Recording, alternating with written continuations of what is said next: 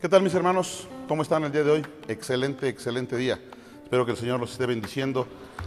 Es para mí un, un gran honor poder estar en este día predicando de la palabra aquí en el Centro de Fe Esperanza de Amor Zumpango.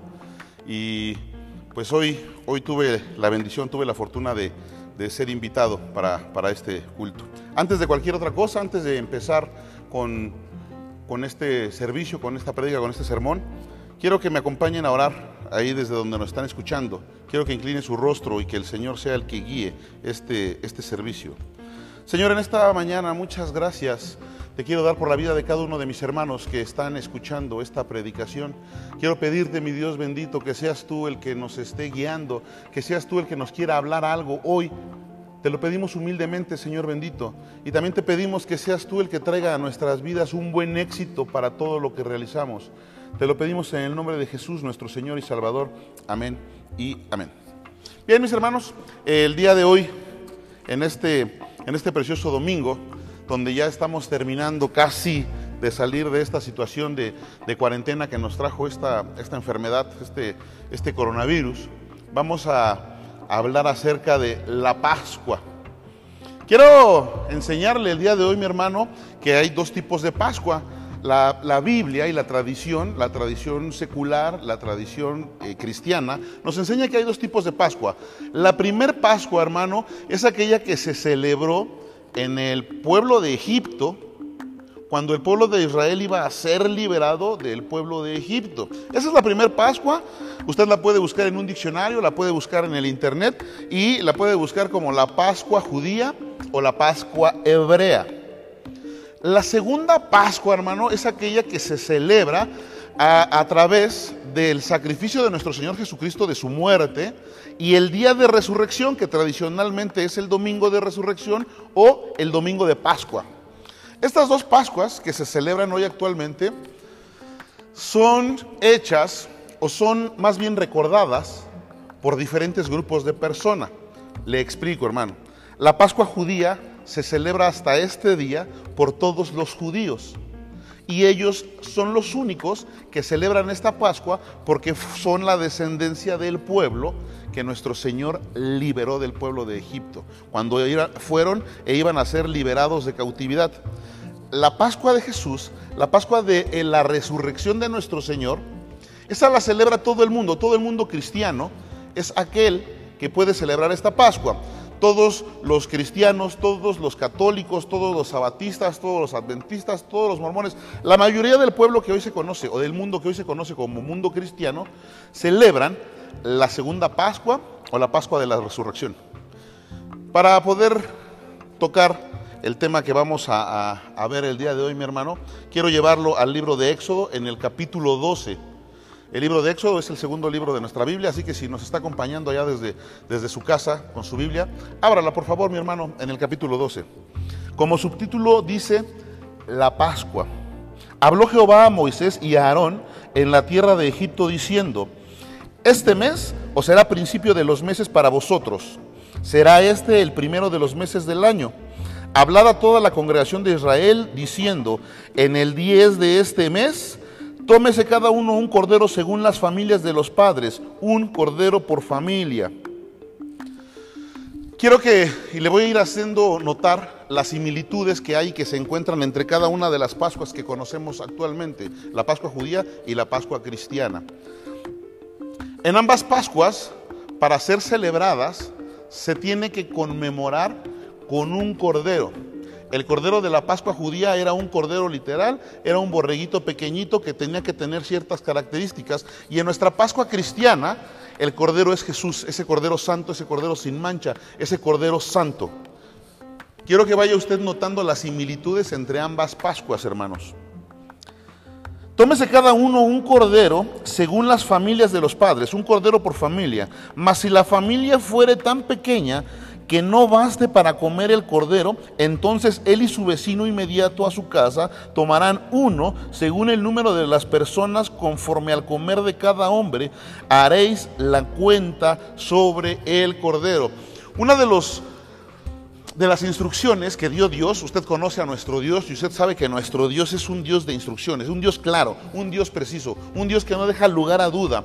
Le dice al pueblo, bueno, a partir de este día vas a tomar un cordero por familia. No puedes tomar dos, no puedes mezclar res y cordero, no vas a hacer ahí un alambre y le vas a meter mar y tierra, unos camaroncitos, le vas a echar ahí este, nada.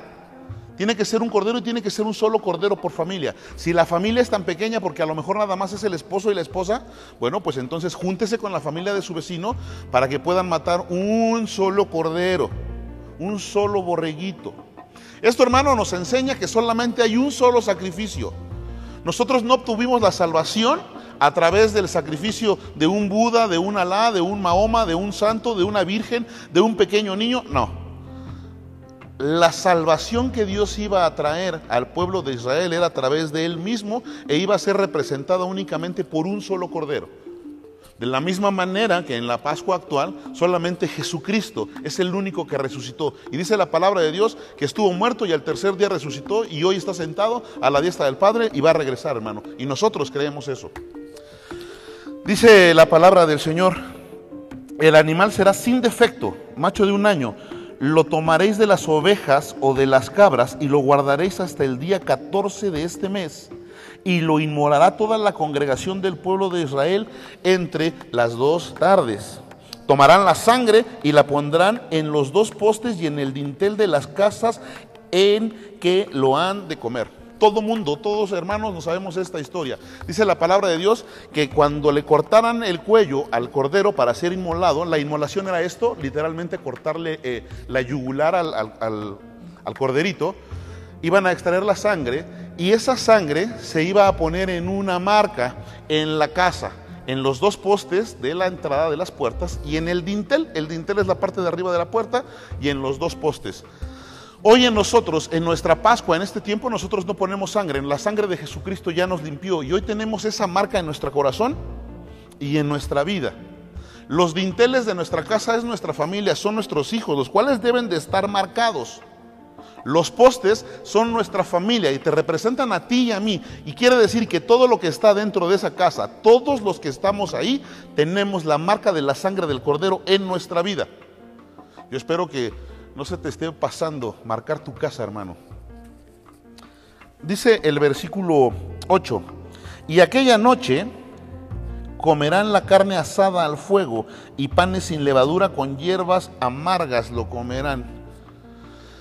De la misma manera en que este corderito tenía que ser ofrecido en sacrificio al fuego, nuestro Señor Jesucristo como Cordero Santo fue ofrecido en una prueba tan difícil como el mismo fuego. Fue entregado por nuestros pecados, por tu pecado, por mi pecado, por el pecado de todo el mundo. Y literalmente para Él en ese momento, cuando cargó el pecado del mundo, era como si lo estuvieran asando.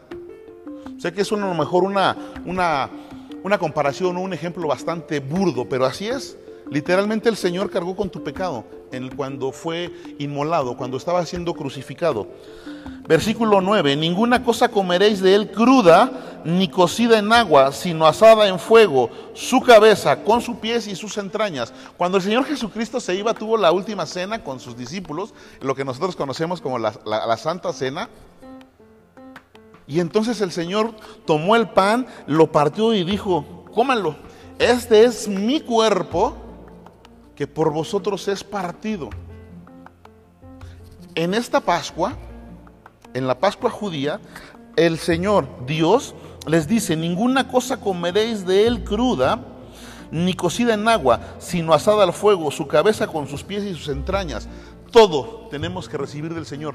Todo lo que Él nos da lo debemos de comer. Esto es una representación, hermanos, en estas Pascuas, que nosotros tenemos que aceptar lo que el Señor nos da.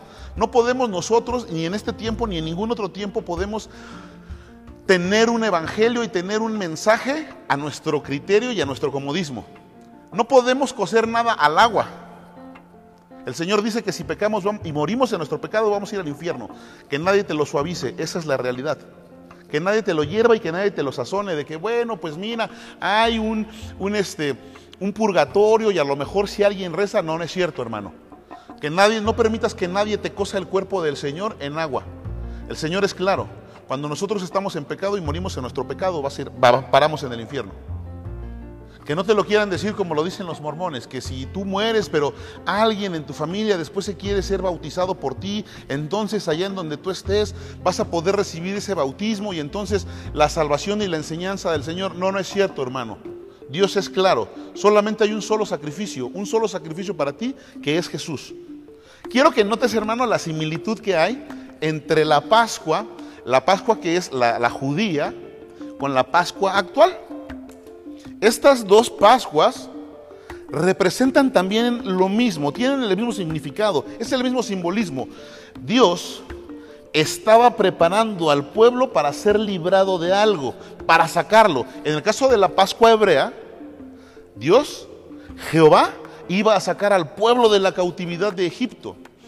En la Pascua del Señor Jesucristo, en la Pascua que tú y yo conocemos, en la Pascua que todo el mundo celebra, Dios, Jesús, Cristo mismo, el Hijo de Dios, estaba preparando a la humanidad para ser sacado del pecado, para ser sacado de la cautividad de nuestros delitos y de nuestros pecados, trasladarnos a la gracia y meternos a la salvación.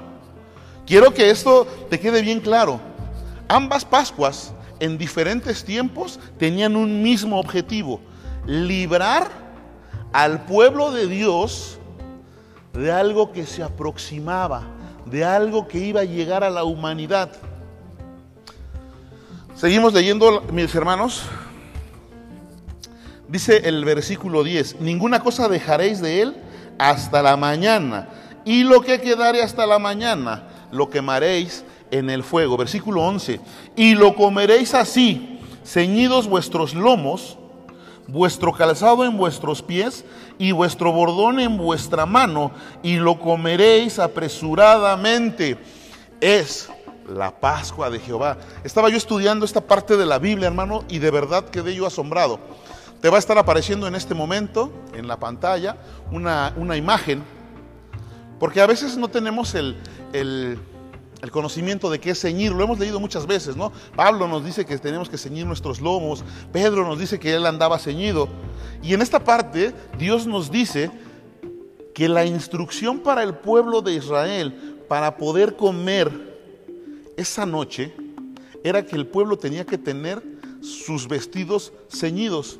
Como estás viendo en la imagen, hermano, yo espero que, que, que se alcance a ver de manera correcta, puedes ver cómo el ceñir tus vestidos era levantar la túnica, meterla entre tus piernas, darle una vuelta y formar una especie de short. Aquí lo estás viendo clarito. También estás viendo en este momento lo que es un bordón. Muchas veces como que nos da la impresión de que el bordón es como, como una capa o como un suéter, ¿no? El bordón es este palo, es este bastón que estás viendo en la, en la imagen, hermano, que servía para que la gente, para que los hombres que estaban en el pueblo, para los hombres que tenían que caminar, pudieran salir. Me llama mucho la atención, hermano. El pueblo, el pueblo iba a cenar, era de noche, pero Dios le dice, lo vas a comer ceñido, con tus zapatos puestos, bueno, con tu calzado, con tu bordón en mano y además vas a comer así.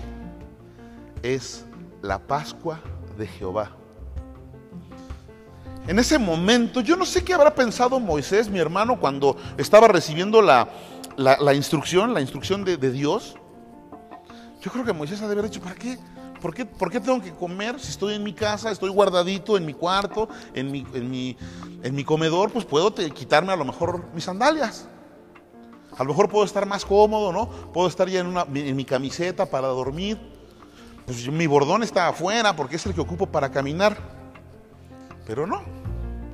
El Señor dijo, esta Pascua se va a celebrar por primera vez y la vas a celebrar así, como listo para huir, listo para salir. Cuando, cuando Jesucristo muere crucificado en la tierra, en ese momento Cristo le arrebató el poder al diablo de la muerte. Y en ese momento, precisamente en el momento de la muerte de Jesús, entramos al periodo de la gracia, a la dispensación de la gracia de Dios, en donde nuestra salvación era a través del perdón de nuestros pecados y del derramamiento de sangre de Jesucristo.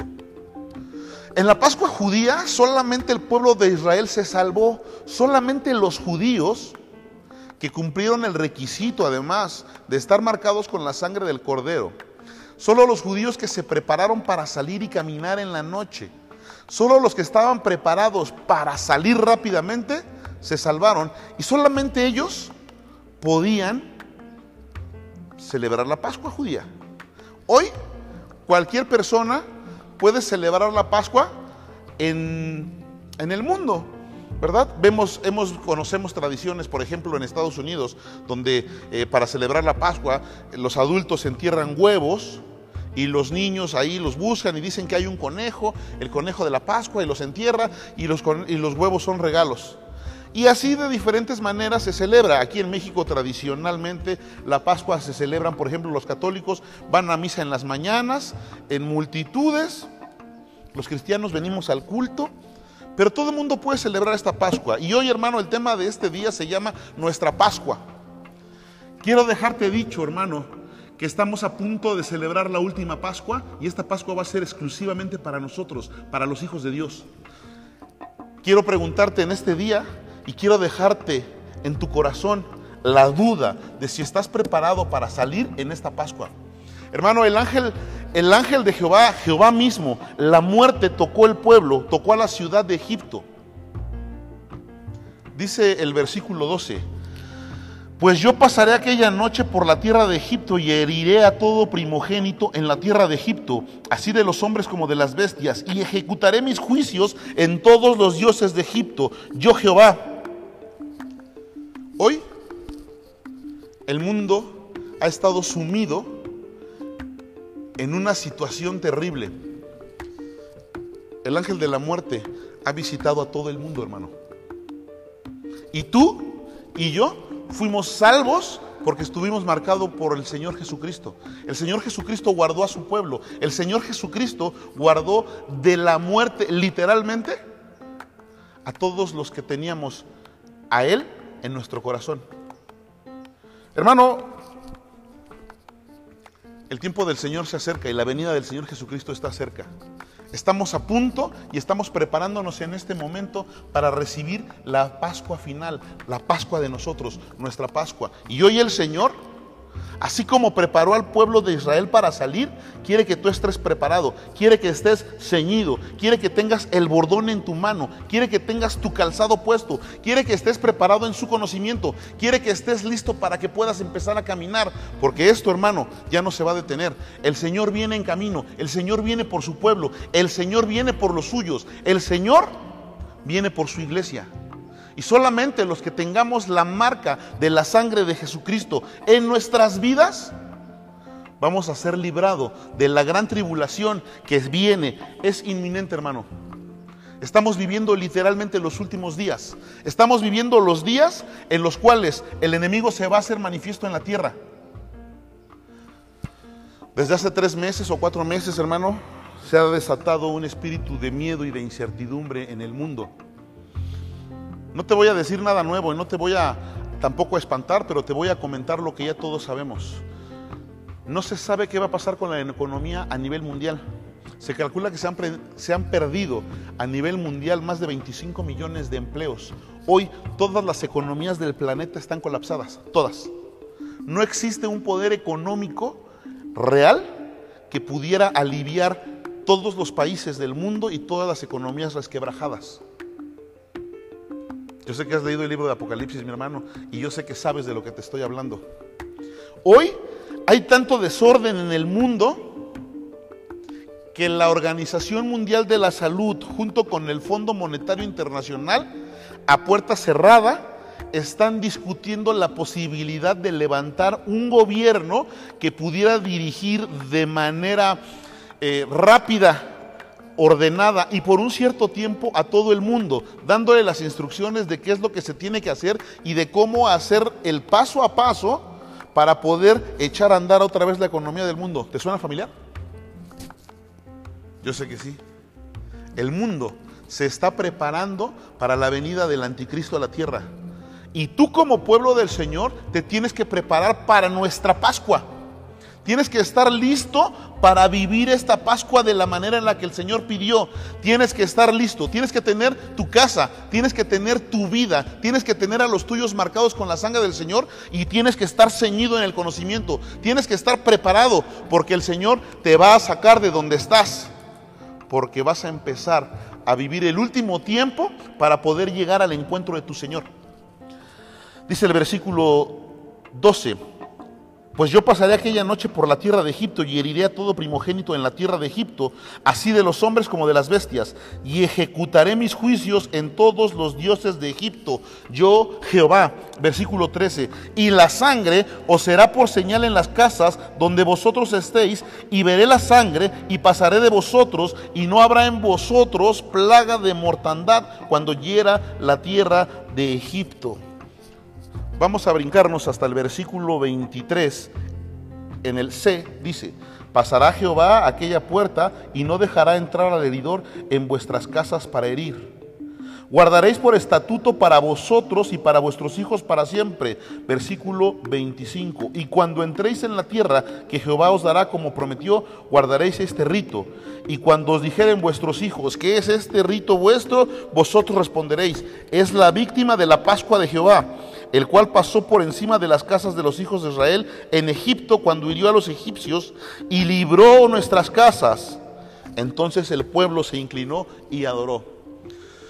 Quiero dejarte bien en claro, mi hermano, que no quiero ser, no quiero escucharme de ninguna manera fatalista. No estoy, no estoy aquí para meterte miedo, por el contrario, quiero que sepas, quiero que te alegres, tu Señor ya viene.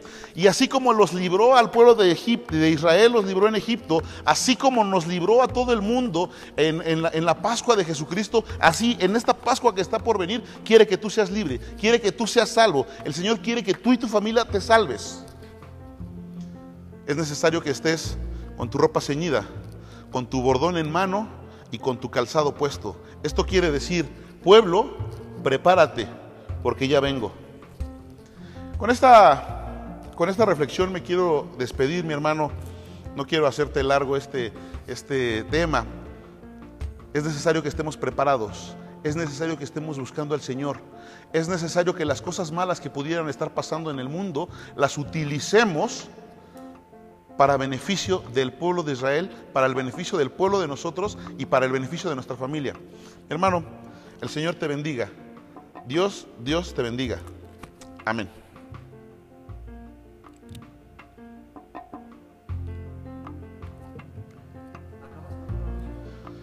Acabo con una oración.